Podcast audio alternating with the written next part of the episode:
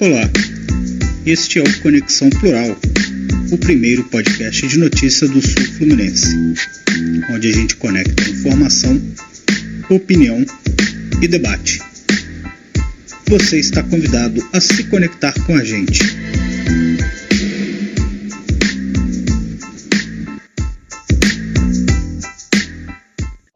Seja muito bem-vindo, seja muito bem-vinda ao 47º episódio do Conexão Plural. Eu sou o Matheus Guzmão e, como sempre, estou com meu amigo jornalista Renato Natividade.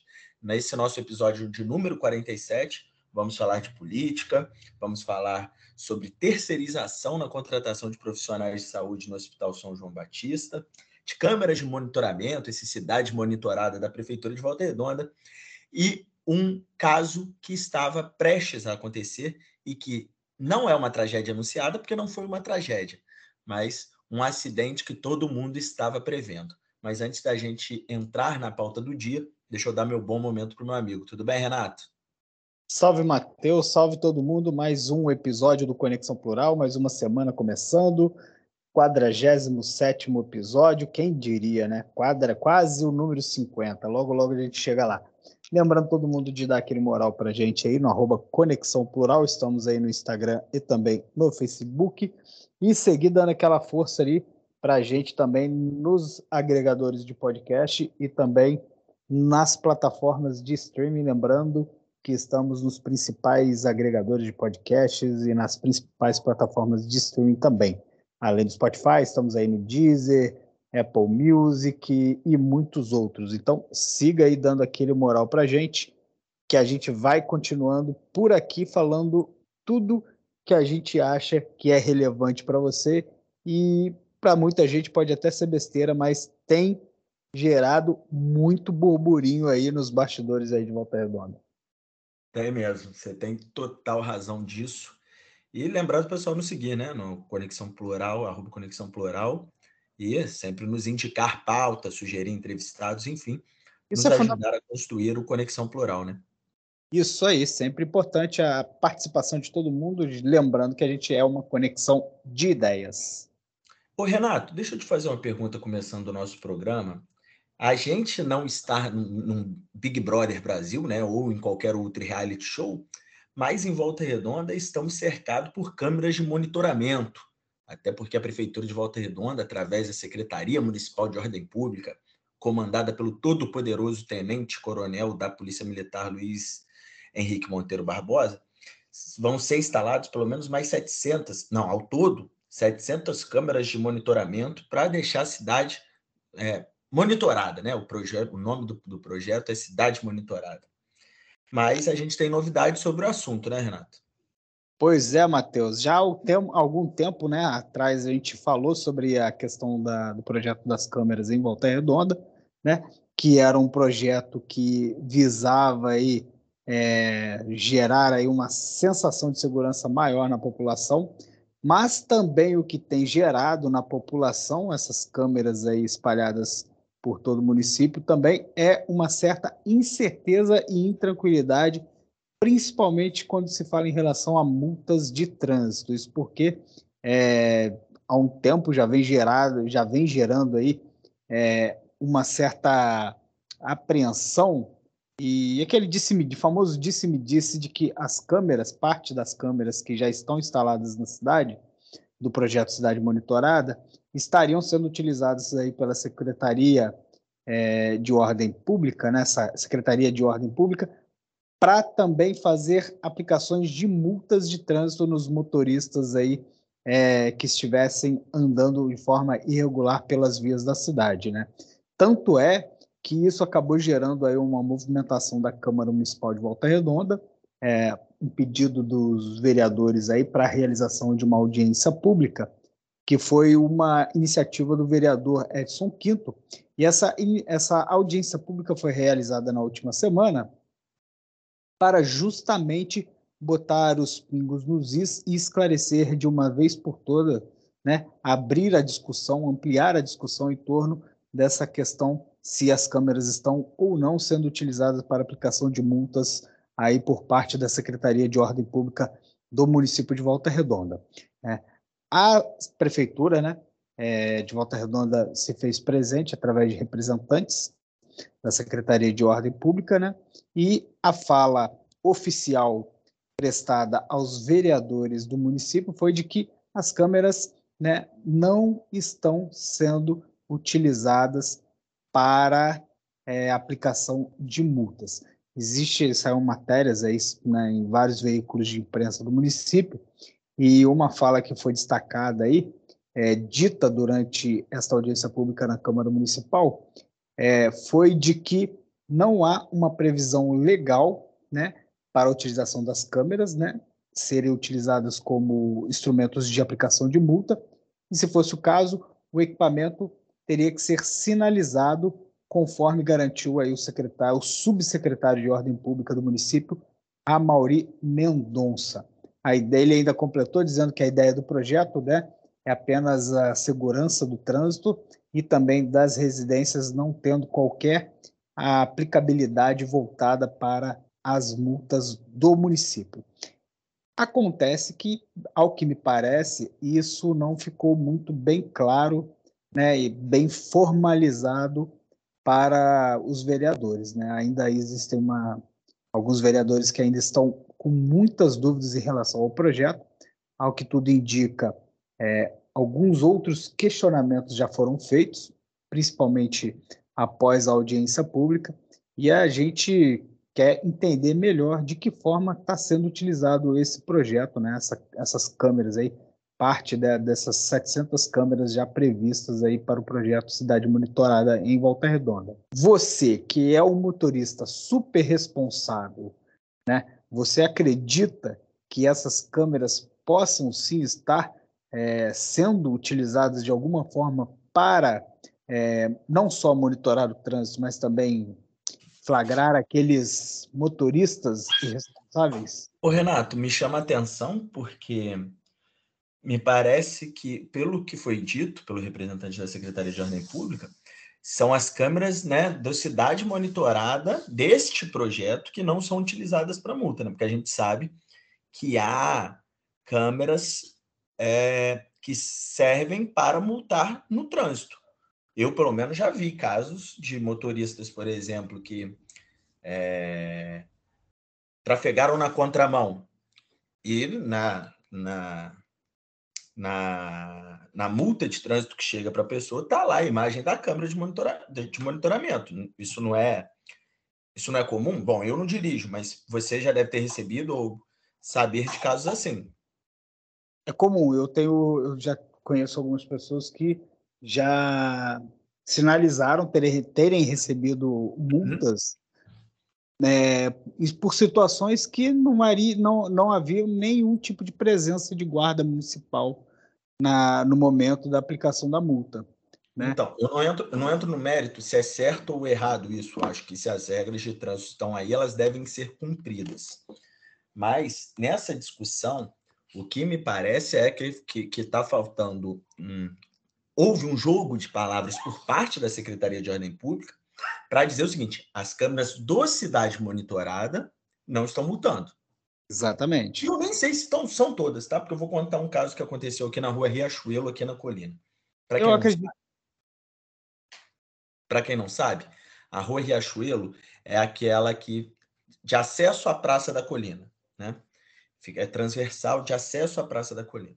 Um motoboy é, ao sair de, de, um estabelecimento, usou a contramão. Essa rua eh, usou essa via, essa via Riachuelo em contramão, e foi flagrado por uma câmera de monitoramento que fica na praça, na praça do bairro, e que está lá, cidade monitorada.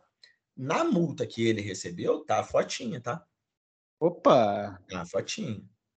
Então, assim, é, isso. Era antes do Cidade Monitorada, talvez, que ele levou a multa? Foi antes dessa Câmara ser é, Isso é, vai ingressada ou ser colocada dentro deste novo programa da Secretaria de Ordem Pública? Ou essa Cidade Monitorada está multando? Enfim, é muita discussão pela frente. E acho que faltou clareza da Secretaria de Ordem Pública para explicar.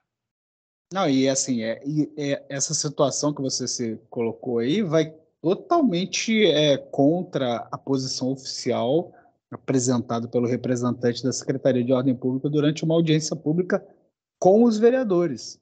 Ou seja, é, ou eles né, não explicou direito sobre como algumas câmeras estão sendo utilizadas, ou simplesmente também não detém o conhecimento de toda é, a estrutura, de todo, toda a operação que a secretaria vem realizando dentro da prefeitura, né, dentro das vias aí do município. Renato, nesse caso eu não acredito em má fé, tá? Acho que tá, faltou informação. Realmente fez um jogo de palavras para aparentar, né, que o, que aconteceu. Mas a gente sabe que a Secretaria de Ordem Pública de Volta Redonda ela tem é, ganhado uma força sobrenatural. Né? A Secretaria de Ordem Pública ela é responsável pelas câmeras de monitoramento, ela é responsável pelo CIOSP, que é o Centro Integrado de Operações de Segurança Pública, que recebe as ligações do 190, 192, Cal, enfim. Né? Central... A CAL, a Central de Atendimento Único, que aí é um, principalmente 156 da Prefeitura, pedido de, de é, da Guarda, também vai para lá, né? algumas coisas. Você tem ali, ela é responsável hoje pela poda de árvore. O que a Secretaria de Ordem Pública tem a ver com poda de árvores? Deveria ser o meio ambiente. É um mistério. É a Secretaria de Ordem Pública. É, e está sob o seu guarda-chuva também a Guarda Municipal, o que não deveria estar, porque a Guarda Municipal é um órgão independente de secretaria. Ela foi alçada a status de secretaria, só que nesse governo ela está colocada. Teve uma municipal, inclusive. Da sua tutela. O que me chama atenção, Renato, é uma superexposição que está havendo do secretário municipal de ordem pública. Assim, é, acontece um, um, acidente de trânsito em Volta Redonda, eles estão usando essa, essa, essas imagens do cidade monitorada para divulgação nas redes sociais com fala do secretário. Não sei se você já viu isso. Já vi, já vi. Né? É muito. E, e eu fiquei curioso em relação a isso, porque é qual a necessidade, né? Enfim. Exato, né? Não faz sentido. E aí, cara, hoje aconteceu um negócio que me chamou a atenção e eu acho que dá para usar como exemplo nessa questão da superexposição dessa secretaria. Na última sexta-feira, dia 11, a, secretar... a Patrulha do Idoso, que é uma patrulha da Guarda Municipal especializada em atendimento aos idosos, principalmente os idosos em situação de vulnerabilidade, essa patrulha resgatou uma mulher de 93 anos, uma idosa de 93 anos, moradora do bairro Santo Agostinho. É, supostamente ela estava sofrendo maus tratos praticados pelo filho, de 66 anos, e até pela nora dela, que também tem a mesma idade do filho, 66 anos. É, até aí, tudo certo. O que me chamou a atenção é a forma de divulgação. Renato, a prefeitura enviou um release para a imprensa. Para quem não sabe, o release é como se fosse uma reportagem de jornal feita institucionalmente para divulgação do, do, do, do, seu órgão, se for da prefeitura, para divulgação da prefeitura, do governo do estado, né? divulgação do governo do estado. O detalhe é o seguinte, Renata, que no, no, no release vê assim, a patrulha de proteção ao idoso, a pedir... A, a, a, desculpa. A patrulha de proteção ao idoso resgatou uma mulher de 93 anos a pedido do secretário municipal de ordem pública, o tenente-coronel Luiz Henrique Monteiro Barbosa. Ou seja, é como se a patrulha de proteção ao idoso só atendeu essa demanda a pedido do Luiz Henrique. E o detalhe é o seguinte, que não foi o Luiz Henrique que foi lá e descobriu isso. Não, foi uma denúncia feita à CAL, essa central de atendimento único, sobre esses supostos maus tratos. Vizinhos perceberam que alguma coisa de errado estava acontecendo na casa dessa idosa e resolveu ligar lá para a Central de Atendimento Único, para a Guarda Municipal. Só que a divulgação é como se a patrulha tivesse ido ao local a mando do Luiz Henrique, como se ela não tivesse no seu papel, no seu serviço, atender essa demanda da CAL. Fiquei muito confuso ou deu para entender o que eu estou falando?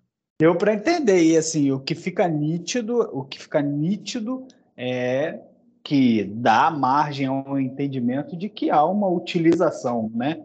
de uma, da estrutura pública para uma, né, uma promoção uma promoção pessoal né, de um agente público sem qualquer necessidade ou a não ser que tenha algum tipo de interesse por trás disso, né? Lembrando que, né, daqui a pouco mais de um ano teremos eleições municipais, né? Exatamente. E já há quem diz que ele foi picado pela mosca azul e pode ser candidato. É, o que eu não duvido muito, né? Sabe qual é um dos apelidos do tenente coronel Luiz Henrique Monteiro Barbosa na prefeitura? General. Mas ele tem mesmo né, um pouco desse um pouco desse ar de mandatário militar, né? Ele é, ele é, ele é militar, né? Ele é militar.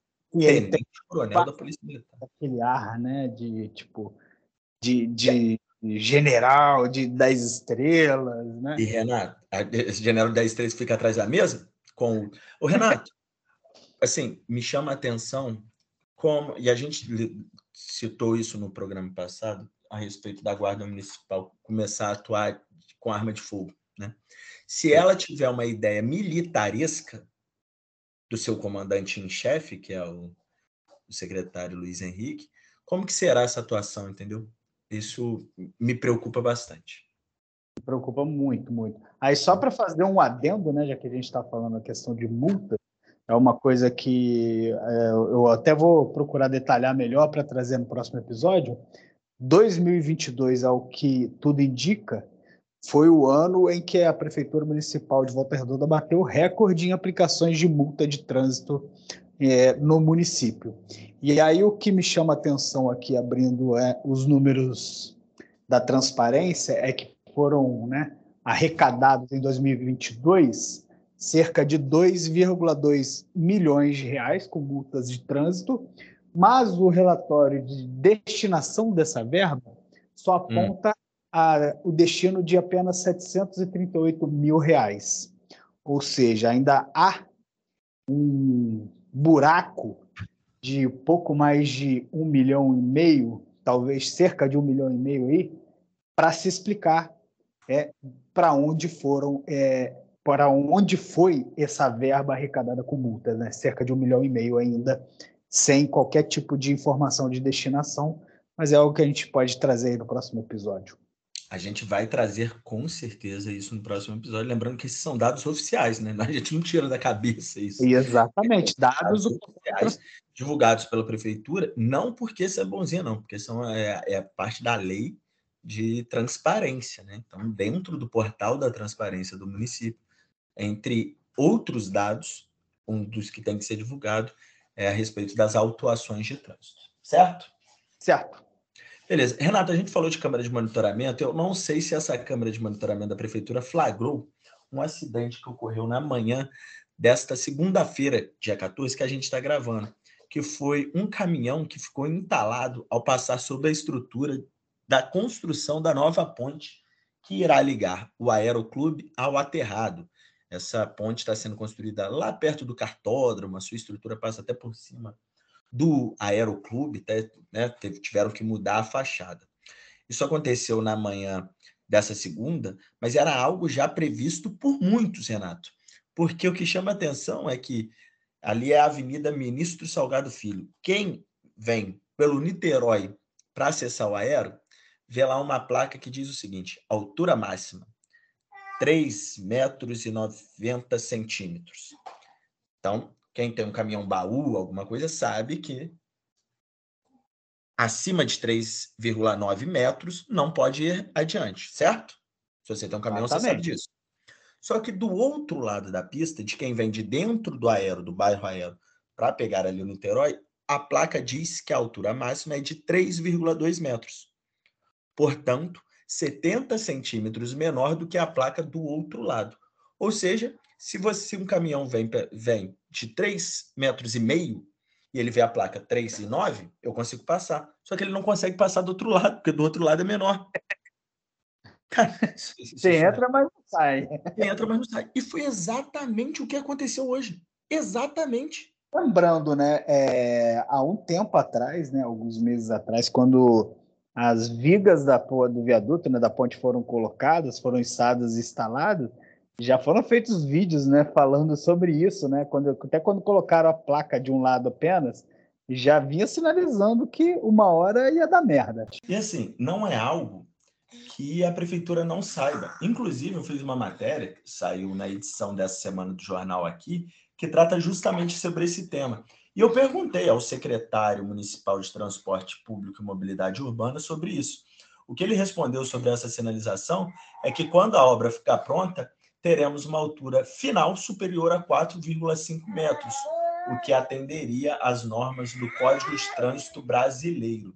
Então, assim, sobre o que iria acontecer, né, sobre essa, essa acidente que já foi anunciado por muitos, a gente ele, ele não quis comentar. Vamos colocar, Renato, o áudio da gravação do, da, de uma pessoa que flagrou. É isso aí, ó. A ponte nem inaugurou e o primeiro caminhão já está agarrado na parte de baixo. Conforme todo mundo tinha falado, isso iria acontecer. Tá o primeiro caminhão travado aí, ó, vocês verem. Ele entra com 3 metros e 9 e 90 e sai com 3 e 20. Vai ter que esvaziar o pneu do caminhão para ele sair. Renato, olha como o cidadão é. E ter um cidadão que não é um técnico debochando justamente dessa, dessa sinalização. Detalhe, Renato, que segundo Paulo Barenco, não há qualquer erro no projeto de construção dessa ponte, é isso mesmo. Ah. Mas, segundo ele, vai ser necessário fazer uma é, redução na pista. Você vai ter que fazer um afundamento na é. pista, é. nessa. A, a, a... Caralho. Detalhe, Renata, que o Paulo Barenco disse em entrevista que concedeu a mim lá no jornal aqui, que não houve nenhum erro de cálculo, nenhum erro no projeto de construção dessa ponte, mas que haverá necessidade de fazer um rebaixamento da Avenida Ministro Salgado Filho, ali justamente passando embaixo dessa nova ponte, ou seja, vai ter que reduzir, diminuir a pista para que chegue a esses quatro metros e meio.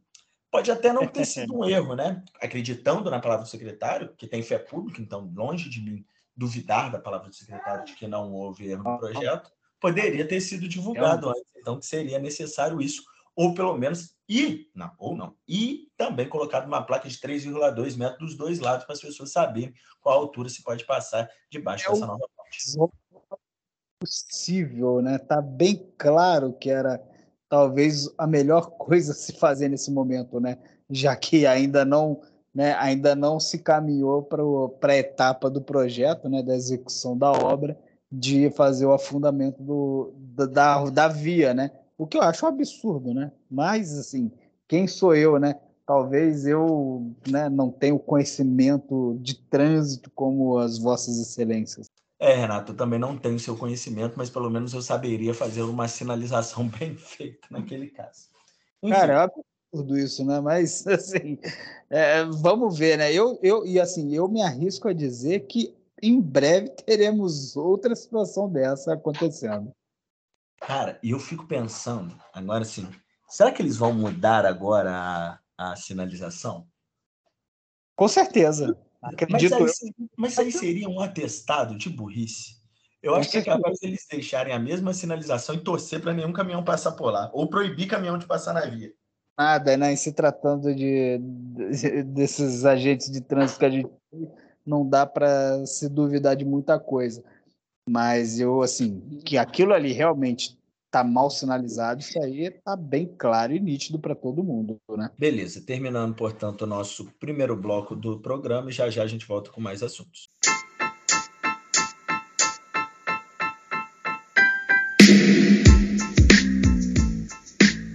Renato, voltando para o segundo bloco do nosso programa, a gente teve uma notícia que eu, pelo menos, considero ruim para a cidade na última quarta-feira, divulgado com exclusividade também lá no jornal aqui, que foi, cara, a vitória da CSN na justiça contra o clube Umuarama. Na verdade, a 14ª Câmara de Direito Privado do Tribunal de Justiça decidiu manter a sentença da terceira vara civil, que determinou o despejo do imóvel e sua devolução ao patrimônio da CSN. Agora restaria apenas para o clube o embargo de declaração no TJ, o que seria aí mais uma medida protelatória de cumprimento da sentença do que, na verdade, uma chance de se mudar o resultado. Se tudo continuar como está, o Moarama, portanto, será fechado e devolvido à Companhia Siderúrgica Nacional. Lembrando que, infelizmente, esse não é né, o, o único caso que a CSN tenta trazer para seu patrimônio de clubes e outros e outros órgãos na cidade, né? A gente tem o mesmo caso do Náutico, do próprio Aeroclube, do, do Clubinho do Laranjal, lá do Ressaquinha, do Campo do Condor, do Clube Foto Filatélicos, enfim, são outros casos que a CSN também tenta botar dentro do seu patrimônio. Detalhe que esses clubes, né, é, foram, essas áreas foram cedidas aos clubes na época que ainda a empresa era estatal. O caso do Moarama, por exemplo, a cessão foi de 1977, né, tempo muito antigo, através de comodato, né, antigamente se celebrava um acordo de comodato por prazo indeterminado, e depois que foi privatizada, a CSN, através do seu presidente é, Benjamin Steinbrück, tenta reaver aí os seus, é, o que julga ser da sua posse, né? já que ele comprou um, um, uma, uma usina e ganhou quase uma cidade inteira em terreno, ele acha que tem o direito de fazer isso. Mais um clube, portanto, Renato, que a gente está perto de perder. Né? A gente tem aí o caso emblemático do Recreio dos Trabalhadores, né? que era um clube muito bem frequentado, né? vivia cheio, tinha várias atividades, e hoje fechado por determinação da CSN. Enfim, para a cidade. É, que era... E é que assim, o Recreio era um clube da própria CSN, né? A CSN não precisou brigar na justiça.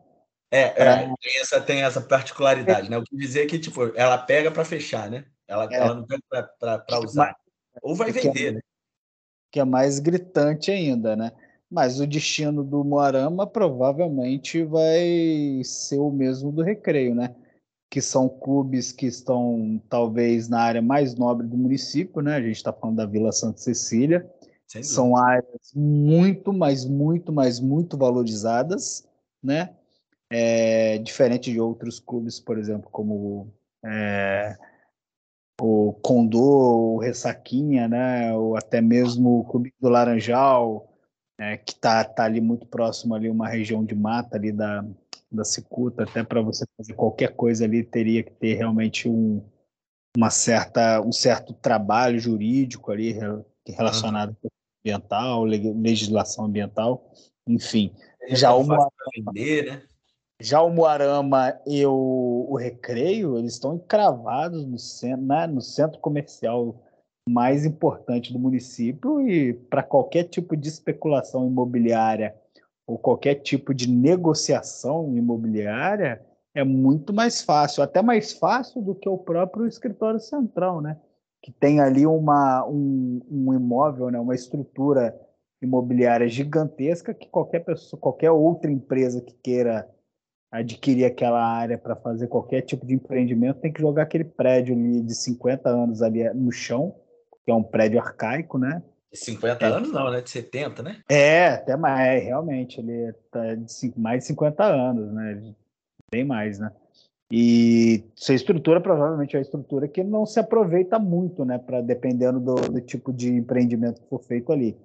Então já é até para negociar aquela área é mais difícil do que você negociar uma área ampla com pouca estrutura imobiliária, né? De, de construção como é o, o Moarama.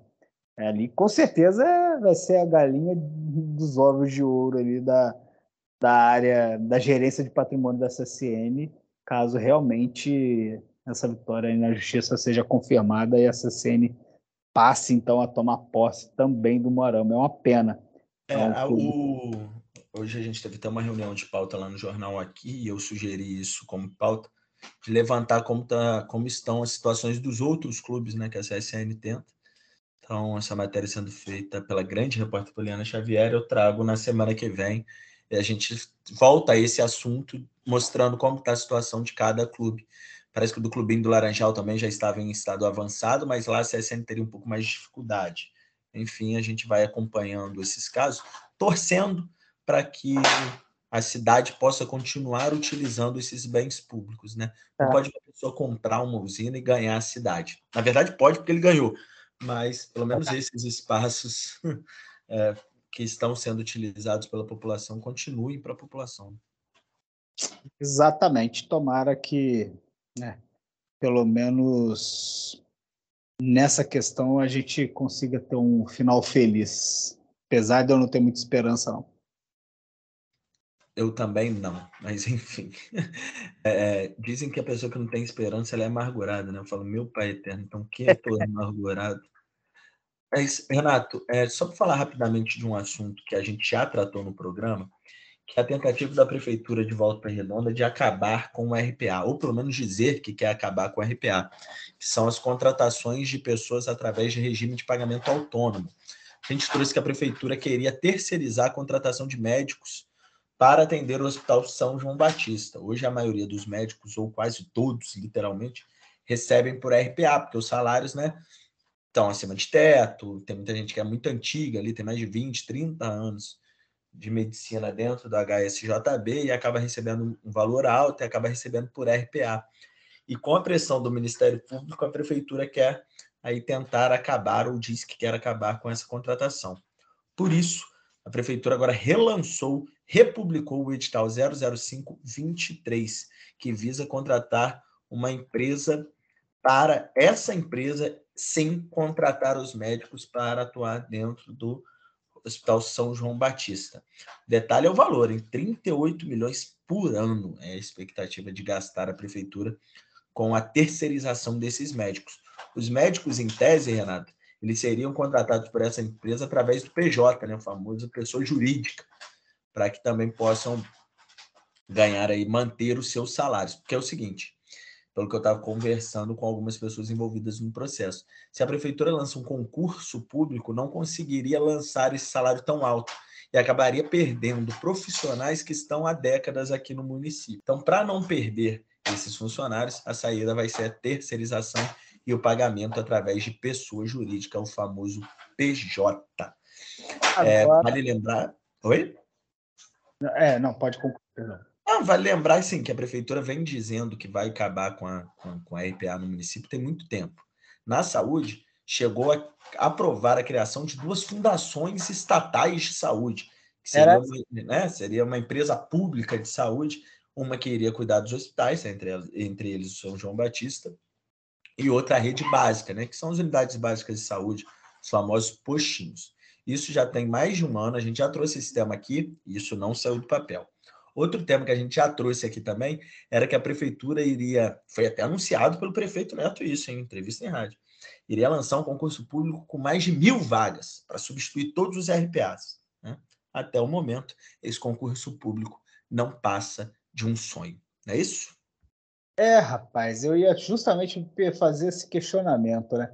Como que ficaria a questão das duas fundações que foram aprovadas há um ano atrás, né, se não me engano, foi, foi em agosto ou setembro do ano passado, que teve aprovação na Câmara da criação das duas fundações estatais, né, a Fundação Estatal de Atenção Básica Ambulatorial Especializada, se não me engano é FESAB, alguma coisa assim, e a fundação e uma fundação estatal de serviços hospitalares de urgência, né? Foi tão alardeado aí né, e se vangloriou bastante aí o município de ter conseguido essa aprovação para justamente sobre a justificativa de acabar com os RPAs.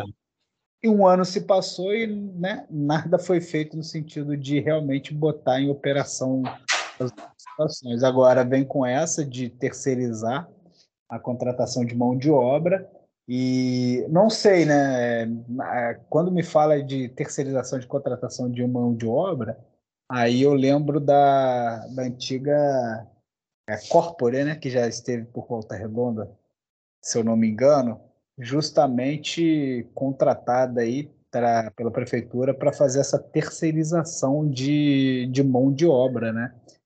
Mas é, a gente lembra que acabou que a empresa foi embora, não pagou muita gente, deixou muita gente sem receber seus direitos e esse é o risco de você terceirizar mão de obra no poder público e acaba que você não perde um pouco da gerência sobre né, como que essa empresa de fato né, cumpre com suas responsabilidades.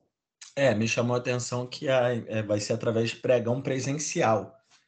É, o que, que isso significa? Só participarão né, dessa licitação, a empresa que, que quiser prestar esse serviço para a prefeitura, ela tem que ter um representante na cidade. ela vai assim acaba indo de encontro com algumas outras licitações feitas pela própria prefeitura, que é pregão eletrônico, que é para todo o Brasil através da internet e aí vai para disputa de preço. É. Assim, o município quer que o representante da empresa esteja presente. Então, falei... Por ir lembrando aqui, ó, Instituto Corpore, que esteve já como prestador serviço. Ah, não, mas, mas aí se você quiser puxar outros casos, a gente tem da Cruz Vermelha também, lembra? Ah, é verdade. Tem esse caso aí que é talvez o mais emblemático, né? É. Só que era terceirização do baixo clero, né? Vamos, vamos, né? Era terceirização de, de, de, é, não era da classe médica, né? Com quem a prefeitura tem tanto medo de, de falhar. Tem isso, né? Isso, é, isso é um dado. Eu falei de, de, questão aqui de concurso público. Olha que interessante, só rapidamente. A prefeitura divulgou, cara, que já tem mil candidatos inscritos para o concurso público da FEVRE, onde serão oferecidas vagas para professor 3 nas áreas de ciências, língua portuguesa, matemática, também para inspetor de disciplina e auxiliar administrativo. Detalhe, Renato, é a quantidade de vagas a ser preenchida. Mil inscritos para 23 vagas. Ó. É, 43 pessoas para uma vaga. Tá aí um concurso público bem concorrido. Bastante. É, e me admira, né? É, ter bastante inscritos para o concurso que promete um, um, salário um pouco aquém do que a gente tem visto em outras. É, mas nessa boca de tempo que nós estamos, qualquer caraminguá é bom, rapaz. Também tem isso, né? A situação não está boa para muita gente. Então. Melhor ganhar qualquer, pouco que não ganhar nada. Qualquer brisa. Infelizmente.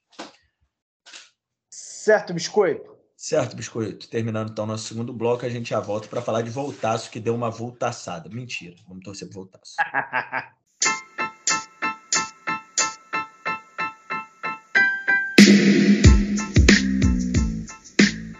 Renato, no nosso último programa a gente citou que o Voltaço está perto de classificar.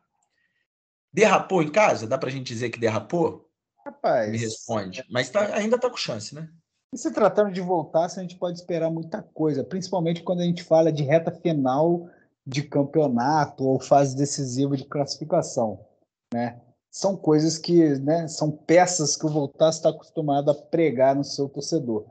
Mas, de certa forma, não foi de todo ruim o empate que o Voltaço teve né, diante torcida no Rolim de Oliveira na última rodada. É, contra o Operário, que até então era o líder da Série C, com o empate com o Volta Redonda, acabou perdendo a liderança para o Brusque, mas realmente para o Voltaço ainda ficou um pouquinho do gosto amargo, já que com a vitória, né, o Voltaço se manteria ali entre os quatro primeiros e praticamente garantiria a vaga para a próxima fase. Mas foi um empate arrancado nos últimos é, segundos do campo do, do, jogo, tanto que foi só fazer o gol de empate, logo o juiz acabou o, o jogo. É, um a um, um resultado que ainda deixa o Voltaço com grandes chances de classificação. Enfrenta o Figueirense, um time já meio morto no campeonato, na próxima rodada, né, precisando vencer para, de fato, praticamente selar a sua classificação para a segunda fase da Série C. Né? É, se lembrando que são oito classificados, esses oito são divididos em quatro, é, dois grupos de quatro, e nesses dois grupos, os dois melhores é, se classificam para a Série B. Seria importante aí o Voltaço talvez se manter entre os quatro primeiros, para, teoricamente, né, ficar em, em grupos é, talvez mais fáceis, em um grupo talvez mais fácil, vamos dizer assim. Mas também não dá para prever muita coisa.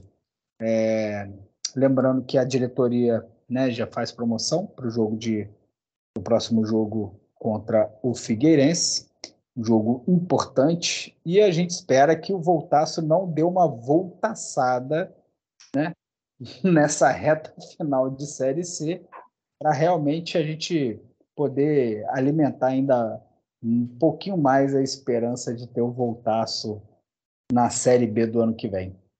Tomara, torço muito. Também acredito com você que a gente tem chance, pelo menos de passar de fase agora, tem, né? Mas acredito que você, que é um grande fã do Rogério Corrêa, mais do que eu, mas eu também acredito que consigamos aí alcançar o objetivo de chegar à Série B. E aí seriam bons jogos no Raulino de Oliveira no ano que vem. Né? Rapaz, ao que tudo indica, até a possibilidade de termos um clássico carioca, né? Do Campeonato Carioca na Série B de 2024. Aí, está praticamente aí com a mão aí na, na vaga para a próxima fase e tentar aí na segunda fase buscar o acesso para a segunda divisão do Campeonato Brasileiro, se é, o Voltaço não der uma de Voltaço nas retas finais. É, é, é, o próximo jogo é domingo, contra o Figueirense. Isso, o próximo jogo, domingo, contra o Figueirense, às 19 horas. É, no jogo no Raulinho de Oliveira, ingressos a 20 reais, provavelmente, é acredito, ainda não está divulgado oficialmente, mas acredito que vai ser o mesmo, o mesmo valor né, do ingresso do contra o Operário. E depois, né, uma semana na semana seguinte, ele fecha a sua participação na Série C, enfrentando a Aparecidense fora de casa, e aí espero eu que já com a classificação garantida. É, e vamos torcer também, Renato, para que a torcida vá lá prestigiar, né? Quem gosta de um bom futebol, pô, vai lá, vai assistir o Voltaço, que é, que é bacana, é importante, o clube está precisando nesse momento aí de reta final do apoio do torcedor. Vou até, eu não costumo ir nos jogos do Voltaço, não tenho esse hábito, mas vou tentar ir lá no final de semana dar meu tostão de apoio, beleza? É isso aí, fica aí então o convite para todo mundo que está aí querendo ver o Voltaço na Série B, dá aí o seu apoio aí, garantir aí o, o ingressinho para a próxima partida aí contra o Figueirense. Beleza. Seguindo aí com a nossa pauta, a gente termina sempre com uma dica cultural, né? Uma dica cultural para uma série produzida pelo jornalismo da Globo, que está lá na Globoplay, que chama Cadê o Amarildo? O pessoal deve se lembrar que em 2013 uma pergunta rondava o Rio de Janeiro, né? Cadê o Amarildo? Que era um pedreiro morador do Rio de Janeiro que sumiu durante uma incursão policial. Né? Tentaram depois fazer com que ele fosse um bandido, né? As versões oficiais era de que é, ele era envolvido com crime organizado. Então a família, além de lidar com o luto do desaparecimento da Marildo, ainda tinha que provar a sua inocência, né? Nunca vi isso, né? Num país onde a presunção da inocência existe, no Brasil as pessoas mais pobres é, principalmente precisam lutar para provar que são honestas, né? É isso. É, Mas enfim, cara, Brasil é assim mesmo. É. É, houve depois né, o julgamento dos policiais envolvidos no caso, uma condenação de 12 policiais militares, mas muito legal o documentário que está, não vou dar spoiler, mas ela traz, por exemplo, essa série, duas testemunhas que nem foram ouvidas pela justiça, para ter ideia. Então, assim, uma série bem legal e um trabalho jornalístico da equipe da Globo muito bem feito. Portanto, minha série documental é o Cadê Amarildo, que está disponível desde julho lá na Globoplay, beleza? Certo, Biscoito, a minha dica cultural vai para um filme é, que eu vi nesse final de semana, né? É um filme mexicano que chama O Último Vagão. Conta a história aí da relação de um jovem, um menino analfabeto, com uma professora de uma área né, remota do interior do México, é, onde trabalhadores né, se dedicam diariamente para a construção de, de, linhas férreas, e aí essa professora acaba né, tendo a missão de transformar a vida de um jovem analfabeto que tinha bastante dificuldade de aprender a ler, mas tinha grandes sonhos, inclusive um sonho de se tornar professor. Tá aí uma excelente dica. Normalmente você dá boas dicas desde que não fale de rock and roll. Mas falando nisso, vou até deixar que você escolha, por então, o nosso tema, ou a nossa música final do programa. Quem sabe você não escolhe um rock aí bom, que eu goste. Rock pesado. Ah, o Restart está voltando, de repente é isso. Ah, rapaz, eu vou. Eu vou escolher uma banda que para mim talvez seja uma das bandas, né, uma das melhores bandas que existem no rock nacional, que está completando 40 anos, são quatro décadas de, de atividade de história, que é, são os Paralamas do Sucesso. Esse é então, é esse é bom mesmo. Exatamente. E aí, a minha dica, né, foi aí o filme O Último Vagão. Então, como a, eu falei da minha dica cultural para o filme O Último Vagão, eu vou dar aí como sugestão de encerramento a música Uns Dias, que começa justamente falando do Expresso do Oriente. Então, fazendo essa ligação, é uma das músicas que eu mais gosto, na faixa do álbum Bora Bora, uma das músicas, um dos grandes clássicos do Paralamas para a gente encerrar este episódio. Então, show de bola, encerrando o nosso episódio com Paralamas do Sucesso. Lembrando para nos seguir nas redes sociais, também em todas as plataformas e agregadores de podcast. Lembrar de nos ajudar a construir o podcast, o Conexão Plural. É, nos dê dica de, de assunto, de pauta, nos informe, que a gente vai discutindo tudo que você achar aí que merece uma atenção nossa, merece uma denúncia, merece um aprofundamento sobre o assunto, manda para a gente aí no, no, nosso Instagram, ou lá no Facebook, no direct, ou uma mensagem aí no Message que a gente vai ler, vai apurar e vai trazer aqui para a gente debater e trazer essa informação mais bem aprofundada para todo mundo, tá ok? É, até sinal de fumaça a gente está atendendo. Isso aí. Beleza. Tá. Irmão, até a próxima semana. Muito obrigado. Valeu a todos. Valeu, pessoal. Um grande abraço. Até o próximo episódio. Beijo.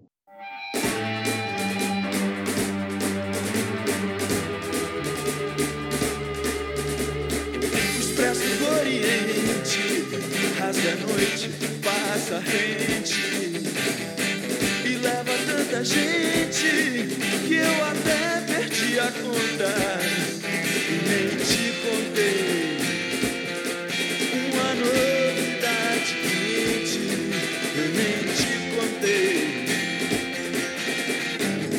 Tive fora uns dias numa onda diferente e provei tantas frutas que te deixariam tonta.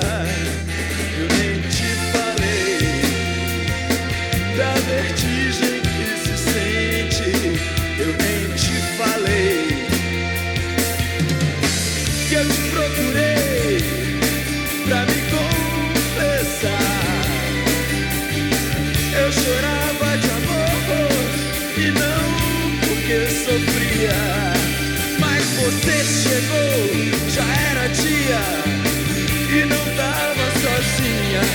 Eu tive fora uns dias, eu te odiei uns dias eu quis te matar.